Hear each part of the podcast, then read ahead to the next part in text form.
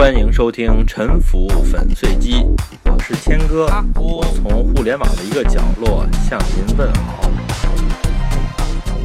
今天我要说的这门艺术是什么呢？可能有人觉得也没什么了不起的，它就是围棋。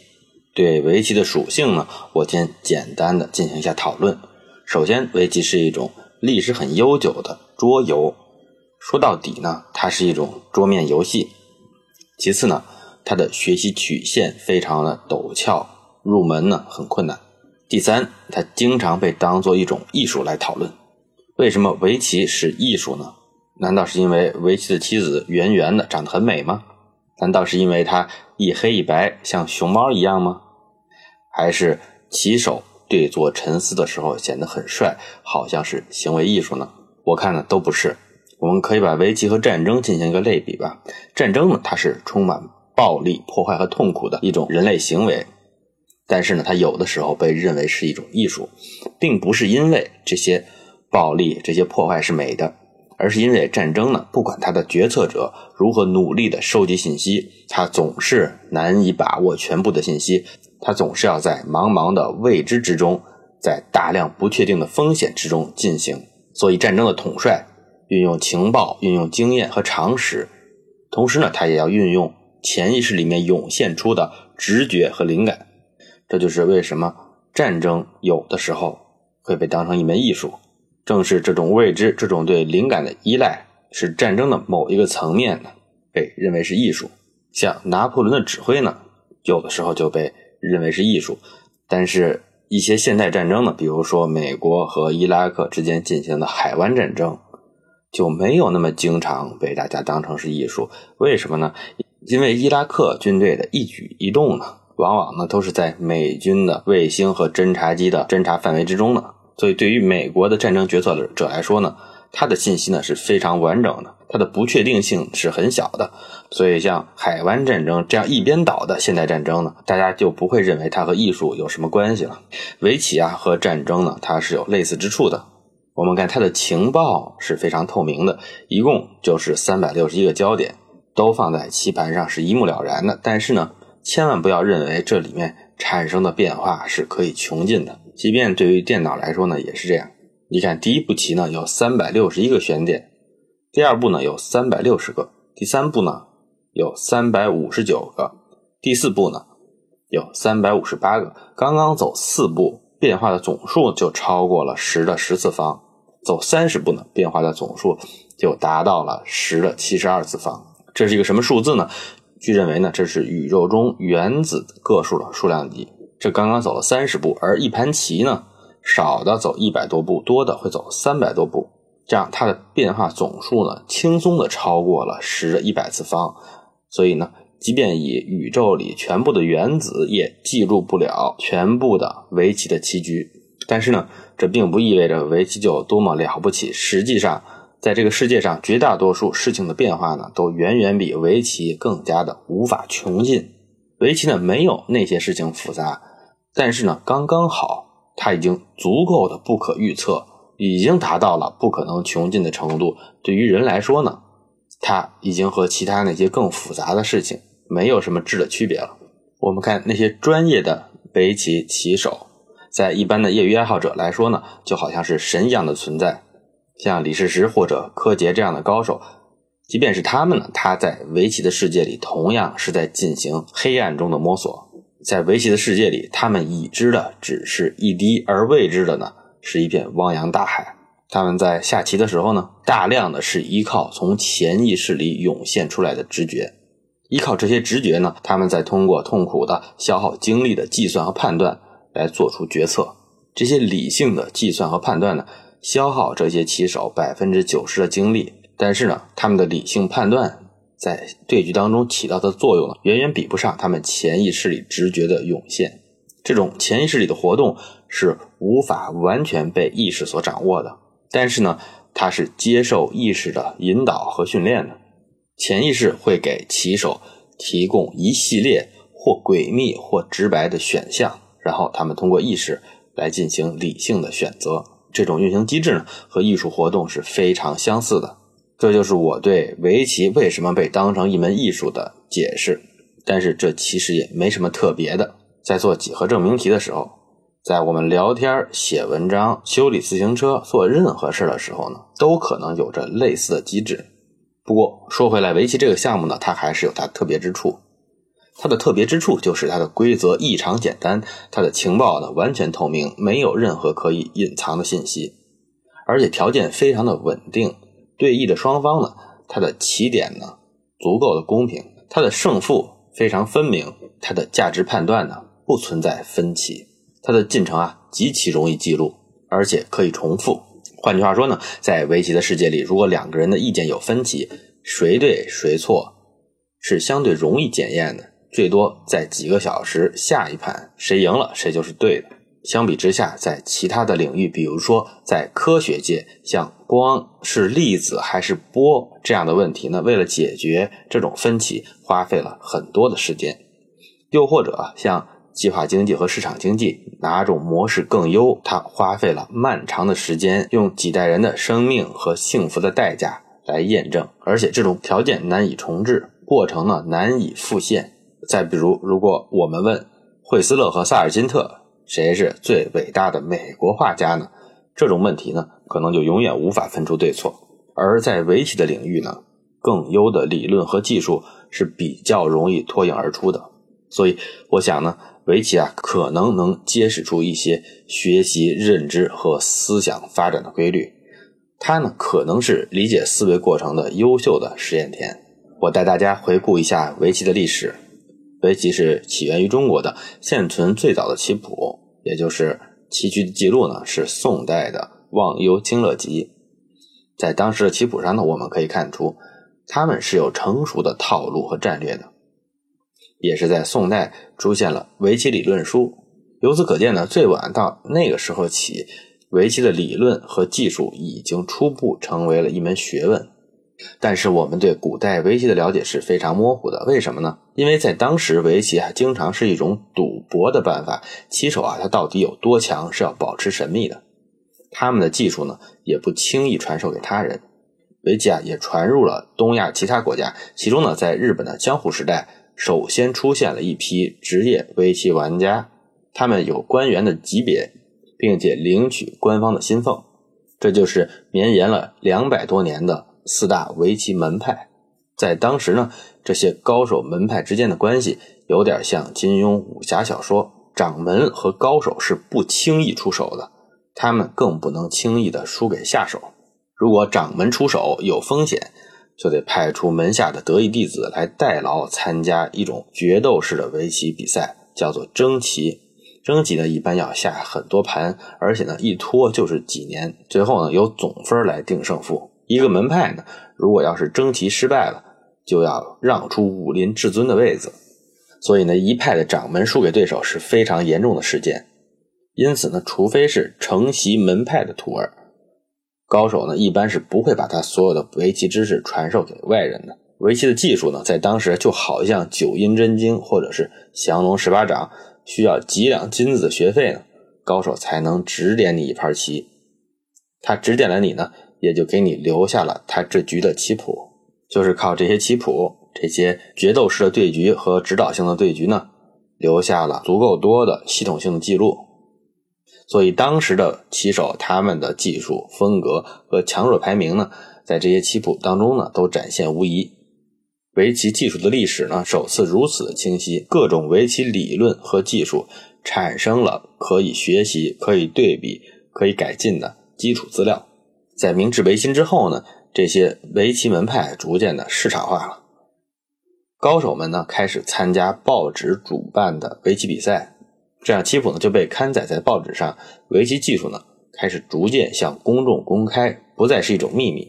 在这种背景之下呢，日本的围棋玩家达到了历史上没有过的高水平。在民国初年呢，来中国访问的日本棋手高步道平四段。他呢，在日本呢，大概是属于二流棋手吧。他横扫了中国的棋界，震撼了中国棋坛。有一种人说呢，说这是因为清末的中国围棋啊特别的衰落。但是呢，这种说法是缺乏根据的。其实呢，这就是日本围棋在这一两百年间形成的技术积累，他们知识化的成果。这些知识呢，一旦开始跨国传播，很快呢就改变了当时世界棋坛的格局。有一位中国少年吴清源，在小时候呢，他是看一些他父亲在旅日时候购买的棋谱，就是靠这些日本棋谱，他的围棋知识呢迅速的成长，他的才能被中日围棋界所了解。十四岁的时候呢，他被资助去日本深造。一九三三年。当时十九岁的吴清源呢，和稍微年长于他的日本朋友木谷实呢，他们在比赛当中呢，走出了很多离经叛道的全新走法，这就是围棋历史上著名的事件“新布局”。当然，最重要的是呢，他们能赢。如果他们赢不了的话呢，再古怪的招数啊，也没有人去关注。我们在回顾这一事件的时候呢，会发现这种颠覆式的进步发生在吴先生的身上呢，并非偶然。他虽然主要学习的是日本的围棋知识，但是呢，他是起始于啊没有受过日本围棋传统熏陶的中国大陆。在他的少年时代呢，他可以用自己独立的外部的视点来看待日本的围棋知识。这些知识本身就是外来的，他并不会视之为理所当然，所以他保持了很大的独立性。一旦他的实力提高到了可以战胜日本高手的程度呢？他也就很自然的会把自己的理解表达出来。后来呢，这种现象又一再的发生。我们看到一九九零年代，韩国棋手开始称霸世界围棋舞台。韩国棋手他们的棋风呢，经常被传统的日本围棋理论认为是不美的，被认为是所谓的俗手。不管俗不俗呢，他们俗的有理，俗而有力。这其实是吴清源现象的再次出现。也可以说是现代围棋历史上的第二次技术解放。我们看每一次的技术解放，都是要依靠新的物种。这些新锐棋手呢，他们不管前辈的教诲，靠他们的独立思考，穿越了实力的层层屏障，走到了顶端。在他们完成围棋的技术解放之外呢，围棋啊也完成了另外一件事，这就是祛魅。什么意思？曾经呢，日本的围棋是成年人统治的，围棋长老是不能轻易输给年轻人的。但是随着中国和韩国年轻高手的涌现，年轻人打败长老变得稀松平常。随着青年的胜利，传统的权威烟消云散，围棋界的空气啊，比教育界、政治界、艺术界、科学界，甚至呢，比商业界都更加清新，具有非常开放的氛围。国际交流和学习是一种常规，围棋的技术呢不受国界的限制。我们可以看出，围棋的思想和技术，由于它条件单纯、容易验证，就更加具有普适性。国别和文化背景呢，很难阻碍围棋知识的跨国传播。这和人类很多其他的知识领域形成了鲜明的对比。而人类很多其他知识的传播呢，它的过程要痛苦得多，曲折得多。围棋呢，还遭遇了其他的知识领域都尚未遭遇的一个情况，那就是呢，它首先遭遇了人工智能的突破。在将近二十年前呢，有一部优秀的围棋漫画，叫做《棋魂》，或者呢叫《光之棋》，其中有一个情节是一个日本的业余棋手，叫做慎一郎，他在中国棋院进行游学进修啊，他和一个虚构的中国高手杨海住在同一间宿舍，当时呢。慎一郎呢提到了他所追求的围棋的最高境界——神之一手。他的中国大哥杨海评论道呢：“神之一手会从这个东西里出来。”这个时候呢，他就拍了拍他的电脑。杨海的这个预言呢，在当时呢有一种天方夜谭的感觉。一直到二零一六年初，英国的研究团队 DeepMind 呢在《自然》杂志上发表论文，宣称呢他们开发的。AlphaGo 已经超过了人类围棋的水平，而且呢，他的论文里解释了他的算法原理。之后呢，他和韩国的顶尖棋手、围棋世界冠军李世石进行了五盘决胜负。在比赛以前呢，当时中国著名的棋手罗喜和在一档电视节目里面呢，他公开表示不相信阿尔法狗可以取胜。罗启和呢，他不是一般的棋手，他其实对 AI 围棋是颇有研究的。他本人就在协助一家中国公司开发人工智能围棋。那期节目呢，我看了，他当时在节目里一边和其他的嘉宾聊得火热，一边在电脑上和他开发的那款软件进行对弈。而且呢，他当时让这个电脑九个子，让九个子是一个非常不得了的差距啊。但是呢，罗启和呢，他当场表演，当场获胜。可惜呢，他开发的这个软件呢，并不是 AlphaGo。后来的故事呢，我就不说，大家都知道了。AlphaGo 呢，很明显啊，是一种全新的人工智能，而且呢，这个窗户纸一捅就破。在 AlphaGo 之前呢，没有任何一款软件能战胜职业的围棋选手。但是呢，AlphaGo 的论文一旦发表出来，才过了半年，世界上就冒出了很多款非常强大的围棋人工智能，而且大陆、台湾、日本、韩国呢，他们都开发出来了，而且每一款都比人更强。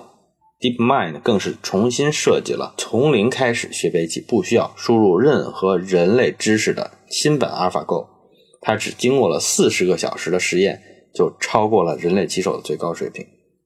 如我前面所说的，围棋的变化呢，仍然不可能穷尽；神之一手呢，仍然不能达到，只能无限的接近。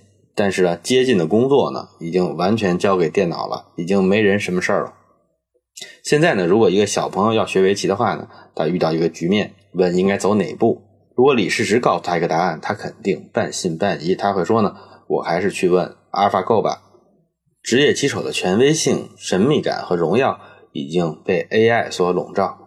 以后还有多少人想做专业的围棋选手呢？这已经是一个很大的问题。围棋呢，似乎已经离开了艺术的领域，迈过了一个门槛儿，开始进入了技术的领域。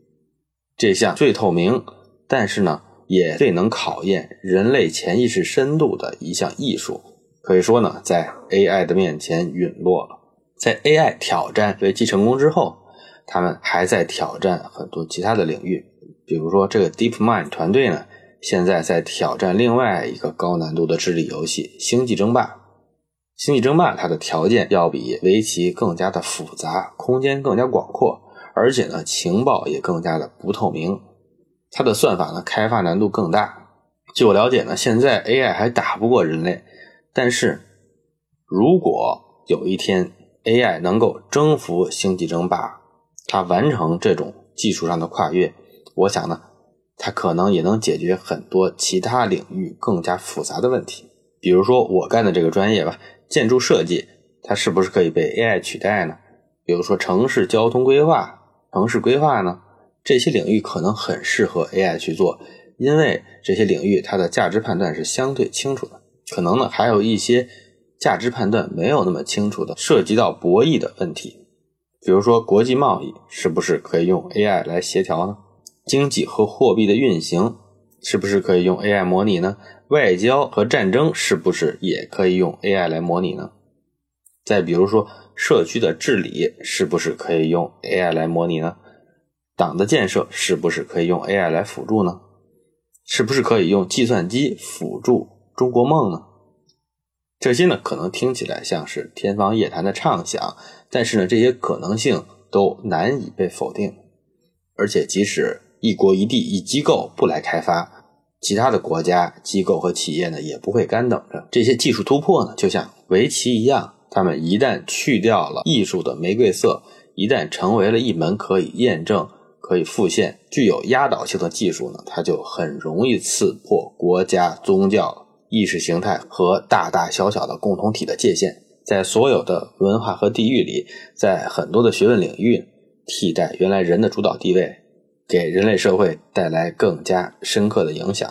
谢谢您收听本期的沉浮粉碎机。